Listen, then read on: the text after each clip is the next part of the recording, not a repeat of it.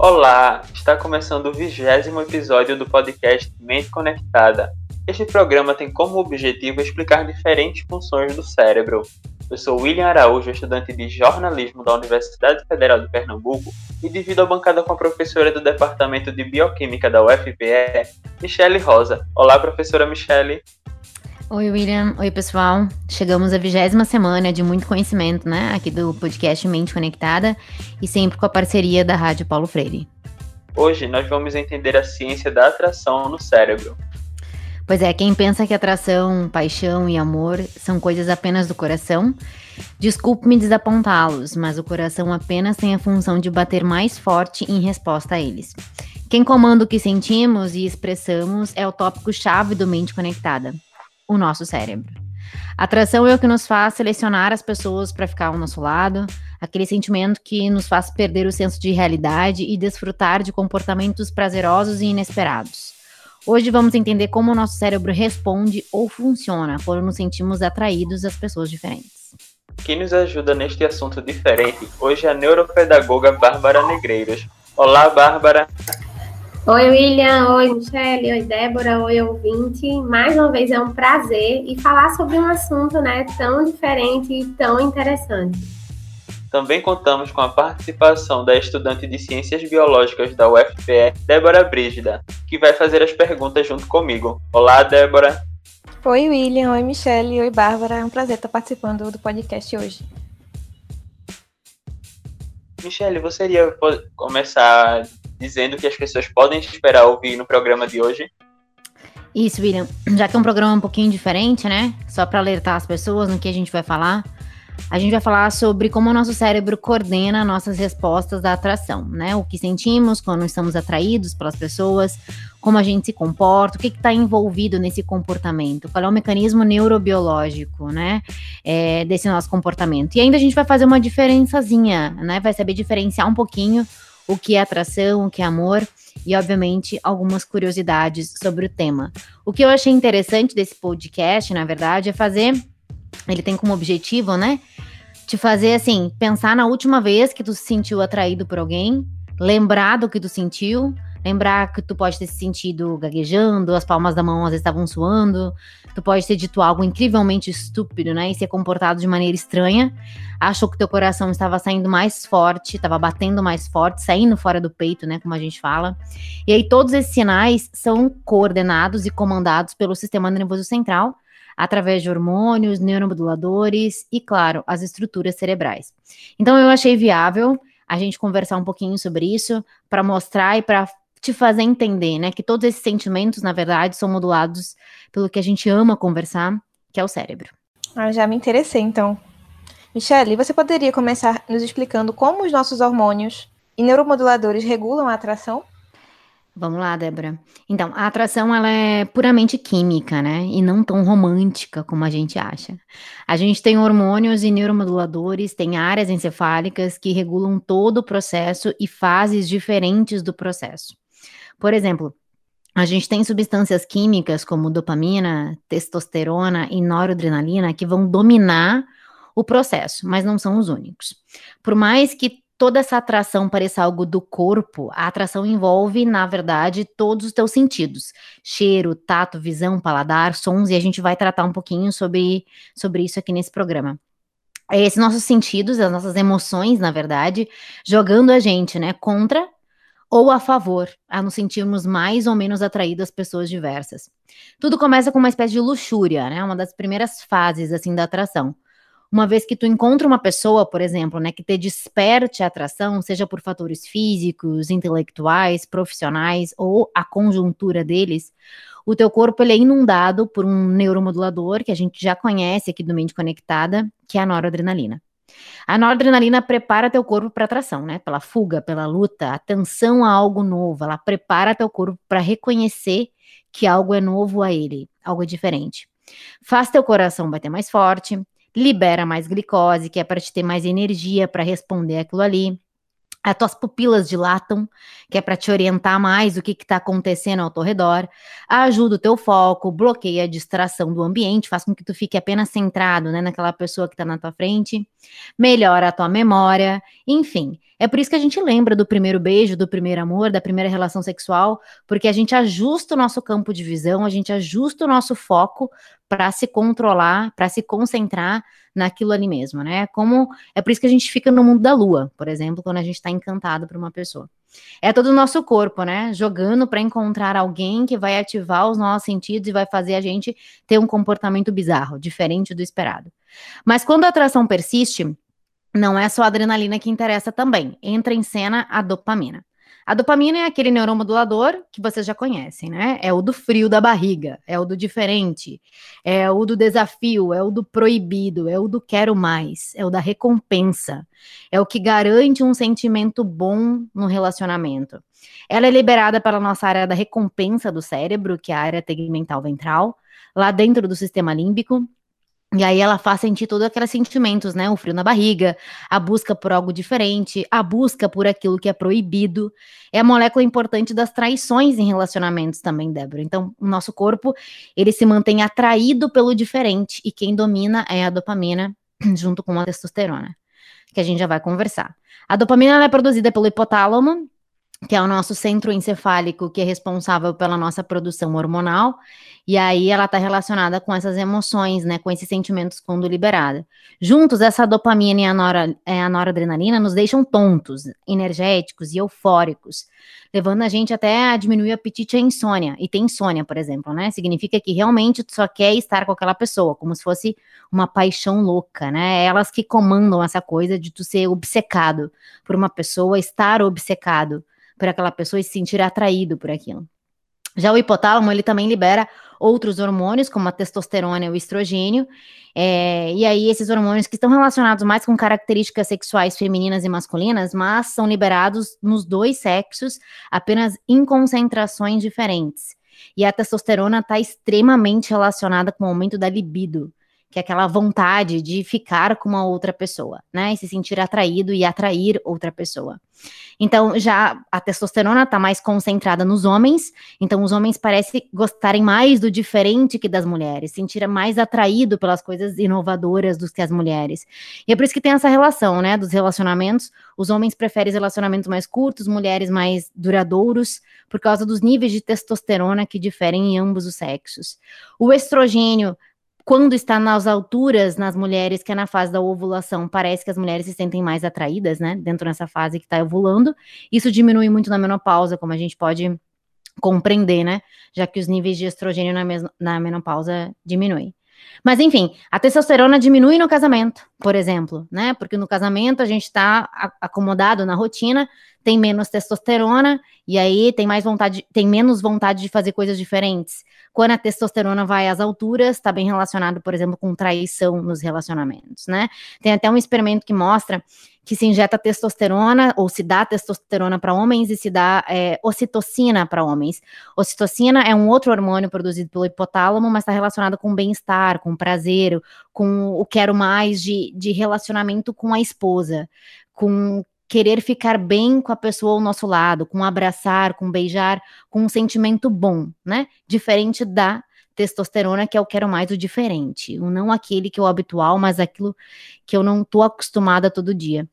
E aí, nesse experimento, eles deram um grupo de homens testosterona e ocitocina. Os homens que receberam ocitocina ficaram mais com a sua mulher, com a sua esposa, e os homens que receberam testosterona gostariam de ter mais relação extraconjugal, né? Justamente porque a testosterona libera essa atração aí, o quero mais. Mas enfim, é, tudo isso junto controla esses nossos sentimentos de querer estar junto com as pessoas, de querer sentir coisas diferentes e ao mesmo tempo auxiliam para que a gente coordene esses neuromoduladores para não ficarem tão ativos e para gostar daquela situação para querer o quero mais daquela situação, que daí vem a ocitocina levando ao bem-estar, né? Levando a gratidão de ter aquela pessoa perto e de querer, de repente, desfrutar um relacionamento mais duradouro. Mas é isso, quimicamente a gente consegue explicar como que a gente se sente atraído pelas pessoas. Achei muito interessante, Michele. É, Bárbara, Michele tocou em um ponto de que os nossos sentidos, como cheiro, tato e visão, também podem influenciar na atração entre as pessoas. Como é que isso acontece? Então, toda essa questão neuroquímica tem uma relação muito com a parte sensorial, né? Então, o processo de atração, ele também é multissensorial. Então, vamos começar pela nossa visão. Os nossos olhos são os primeiros componentes dessa atração, porque eles são a porta de entrada, digamos assim, da informação, né? Eles que captam a imagem daquela pessoa que nos atrai. E aí vai entrar em ação também o nosso olfato, né? Quando a gente é criança, a gente aprende que o órgão do olfato é o nosso nariz. Então, nosso nariz vai captar feromônios, que são sinais químicos naturais, que são secretados pela nossa pele e identificam os seres da mesma espécie. E aí isso faz com que, por exemplo, a gente goste do cheiro da pele da pessoa, sabe? Não é o cheiro de tal perfume, mas o cheiro próprio da pessoa, aquele cheiro que é só dela. Então, isso está ligado à questão olfativa. Em relação à nossa audição, tem o fator relacionado ao tom e à modulação da voz. Normalmente os homens têm preferência por vozes mais agudas. Em contrapartida, visualmente falando, seriam corpos menores. Para as mulheres, a preferência seria por vozes mais graves e aí visualmente por corpos maiores. E quanto ao tato, ele é um grande influenciador desse processo, porque a gente tem milhões de receptores nervosos na pele. Então, a gente tem milhões de receptores de tato pela pele. E aí, o contato físico acaba sendo algo bem marcante e que vai é, corroborar com esse processo de atração. Ainda nesse gancho, Michele, a atração está relacionada a um comportamento mais impulsivo, né? Isso é devido a essa alteração de sentidos que Bárbara falou? É, não tanto, não tanto, Débora. Na verdade, essa relação, né, de, de, ser mais impulsivo, está muito relacionada com áreas encefálicas e aqueles neuromoduladores que eu conversei anteriormente. Parece que a atração está relacionada com uma diminuição da estimulação do nosso córtex pré-frontal, que, se vocês lembram, é a parte do cérebro que nos relaciona com a nossa tomada de decisão, é, com a nossa visão crítica, com o nosso pensamento, com a nossa cognição. E por isso a gente faz coisa mais impulsiva, porque a gente tem menos tomada de decisão, a gente não pensa tanto antes de agir. A gente age, a gente volta no cérebro de adolescentes, motivados pela dopamina, motivados pela testosterona, motivados por o quero mais, por algo proibido, por algo diferente. E, na verdade, essa testosterona e essa dopamina, elas estão sendo é, influenciadas né, e liberadas dentro daquele sistema da recompensa, que é o nosso sistema límbico, que é mais desenvolvido pela nossa parte emocional. Então, no adolescente, a gente tem isso, a gente tem a parte emocional mais desenvolvida e a tomada de decisão menos desenvolvida, que é exatamente o que tem essa semelhança aí, né, com os mecanismos que modulam a, o nosso sentimento de se sentir ou não atraído às pessoas. Então é isso, a gente é mais impulsivo, isso é verdade, isso é neuroquimicamente comprovado pela estimula estimulação de áreas encefálicas, diminuição do córtex e aumento do sistema límbico. Na verdade, então, nós somos muito mais emocionais e menos racionais, né, quando a gente se sente atraído.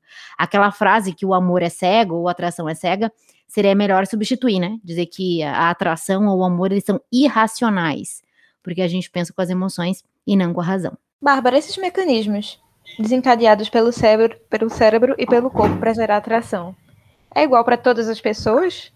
Porque se fosse, todo mundo se sentiria atraído pelas mesmas pessoas, certo? Isso, isso, Débora. Esses mecanismos não são iguais. Tem diversos fatores que vão fazer esses mecanismos funcionarem. Fatores genéticos, a quantidade dos hormônios que vão ser liberados, os estímulos. Então, assim, se de fato a questão da atração fosse unicamente por correspondência de aparência, todo mundo gostaria da mesma pessoa. Mas aí parece que a atração ela se fortalece com a maior semelhança genética, a maior química liberada pelas pessoas. Então, de fato, há alguns aspectos de padrão visual, determinados traços, mas isso não é um funcionamento global. Tem outras questões que influenciam, como, por exemplo, a evocação de memórias afetivas da infância, relacionando elas com a pessoa por quem a gente se sente atraído, pela pessoa que está no nosso presente a gente também tem a questão da diferença da liberação dos hormônios, né? Por exemplo, para homens, a liberação de testosterona é mais forte, digamos assim, entra em pico pela manhã e à tarde a gente vai tendo uma flutuação, né, uma variação. As mulheres vão tendo é, variações hormonais durante todo o ciclo menstrual. Então, essas variações, elas vão fazendo com que determinados traços sejam mais atraentes do que outros, dependendo do período.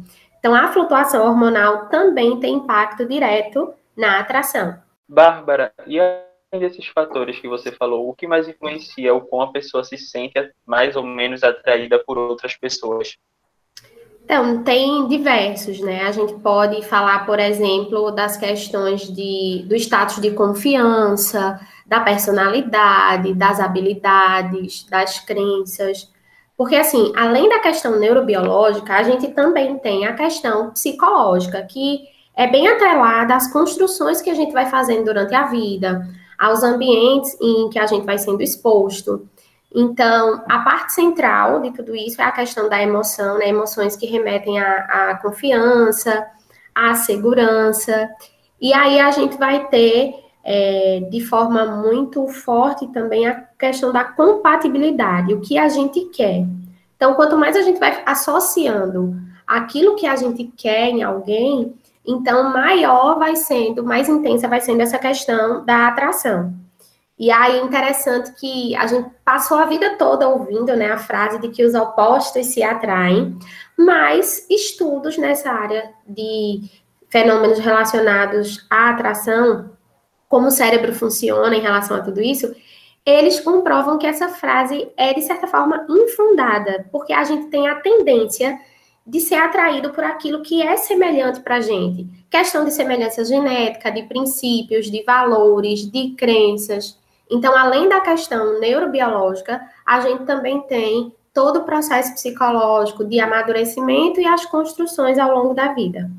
Michelle, ainda nesse tópico que Bárbara falou, homens e mulheres têm o mesmo mecanismo de se sentirem atraídos ou não? É, em partes, Débora. Na verdade, o que a gente tem é que envolvem substâncias químicas e áreas encefálicas da mesma forma, né? São aquelas substâncias que a gente comentou, mas é, como homens e mulheres liberam essas substâncias de formas diferentes, em concentrações diferentes, as respostas a elas vão variar também. Fora que as variações genéticas também influenciam bastante, como Bárbara falou. Por exemplo, as mulheres passam pelo ciclo hormonal, né? Todo mês ali. Então, todo mês a gente tem uma variação de hormônios muito intensa e aí isso faz com que a gente tenha intensos sentimentos e emoções, muito mais do que homens, né? Devido a essa variação hormonal. Então, as mulheres sentem mais atração, né? Dependendo do ciclo menstrual, porque vai depender do quantitativo de estrogênio que é liberado. Sendo que quanto mais estrogênio, as mulheres se sentem mais atraídas, mais motivadas, menos depressiva.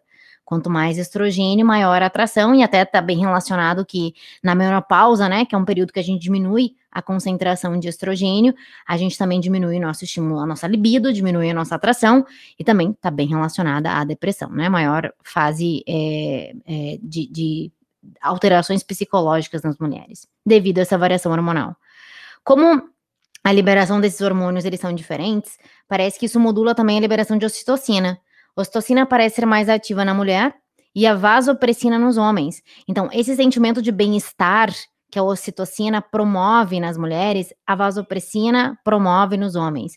Então, ela que vai dar essa, essa tendência de ficar por mais tempo com uma mesma pessoa, né? Daquela característica de querer ficar junto. Quem faz isso é a ocitocina ou a vasopressina. Isso está relacionado com o companheirismo, com o bem-estar, com a saúde mental das pessoas, né? Os níveis de testosterona, eles também diferem entre os sexos. Tem nos dois, feminino e masculino, mas diferem entre eles. No homem, a testosterona está bem mais concentrada do que na mulher. Então, logo, o homem tem mais instinto né, a coisas diferentes, a buscar coisas diferentes que as mulheres. Outra relação com a testosterona, que é a testosterona, quando ela está mais aumentada na mulher, ela torna a mulher um pouco mais agressiva. Já essa diminuição da testosterona no homem torna ele um pouco mais passivo, um pouco menos na tendência a buscar coisas diferentes. Mas de forma geral, sim, eles influenciam. E quando a gente não fala, eles são, eles influenciam de forma semelhante, mas também diferem nas suas concentrações, né? De uma forma geral, é, além do estímulo hormonal, parece que as mulheres se sentem mais atraídas pelo que eles ouvem e os homens pelo que eles veem. Então é importante o que o homem está vendo para se sentir mais ou menos atraída. A mulher gosta de caras mais atenciosos, mais emocionais, né? Quando a gente fala de atração entre homens e mulheres.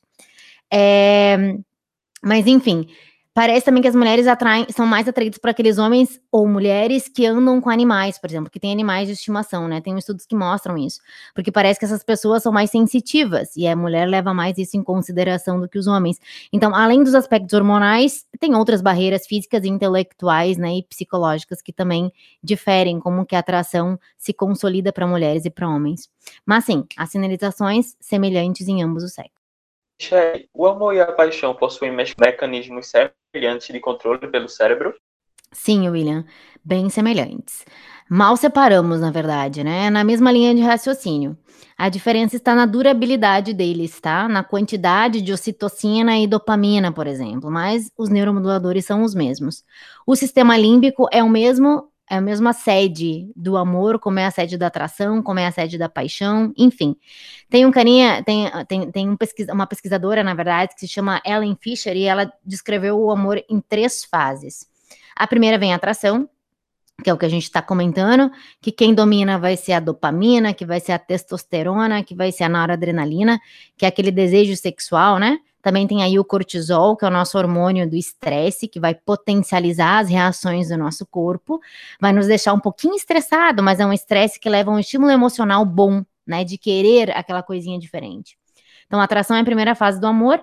Depois vem o amor, vem a paixão, que aí vai envolver uma noradrenalina, que vai envolver uma dopamina e que vai ser mantido pela ocitocina ou pela vasopressina, né? Que envolve o carinho, a atenção, se sentir bem, se dar bem com alguém, gostar de estar junto. Vem a dopamina aí, no querer gostar de estar junto.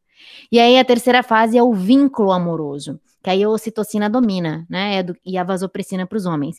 Só que aí nessa terceira fase do vínculo amoroso, é, que tem a, a, comodidade, que tem o conforto, que tem a amizade, que tem a, a, o respeito, né? Tudo é ocitocina e vasopressina. A gente também tem a serotonina. A serotonina é aquele que faz a gente ficar cego pelo amor, faz a gente ter ciúmes, faz o amor se tornar um pouquinho doentio, né? Aquele amor que a gente não consegue ver mais nada, só vê aquela pessoa que a gente ama. Então, quem faz, quem comanda esse sentimento aí é a, a, serotonina, a serotonina. Mas tudo isso parece que o amor é pintado de cor de rosa, né? Tudo parece muito bom, a gente sabe que não é sempre assim. Esses hormônios, eles são liberados, eles fazem a gente se sentir bem, mas dependendo da concentração que eles são liberados, eles também fazem a gente se sentir mal. É por isso que a gente fica triste, é por isso que a gente chora, é por isso que a gente tem insônia pelos relacionamentos.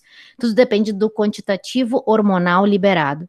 Só para vocês terem uma ideia, a serotonina envolve essa questão dos ciúmes, da agressividade nos relacionamentos. Já a dopamina vem com um amor mais é, dependente, né? Aquela dependência química, aquela pessoa que está contigo. Tanto que a dopamina é a grande molécula-chave na dependência química, né? Na nossa recompensa lá. E aí, as mesmas áreas encefálicas relacionadas com a dependência química estão relacionadas com a dependência a alguém que é pela liberação de dopamina, lá na área tegmental ventral, que eu falei para vocês. Então, o barato temporário de estar com alguém, de estar atraído ou se apaixonar por alguém, também é algo viciante. Ser atraído por alguém, estar atraído por alguém também vicia, né? Por isso que a gente quer mais, se sentir cada vez mais atraído, por causa dessa liberação de dopamina. Então, é um vício do ser humano também está relacionado com isso, estar apaixonado por alguém. As intensidades são diferentes, a durabilidade da liberação é diferente, mas os mecanismos são os mesmos, sim, William. Incrível como o cérebro coordena tudo e toda semana aprendemos um aspecto novo sobre ele. Pois é.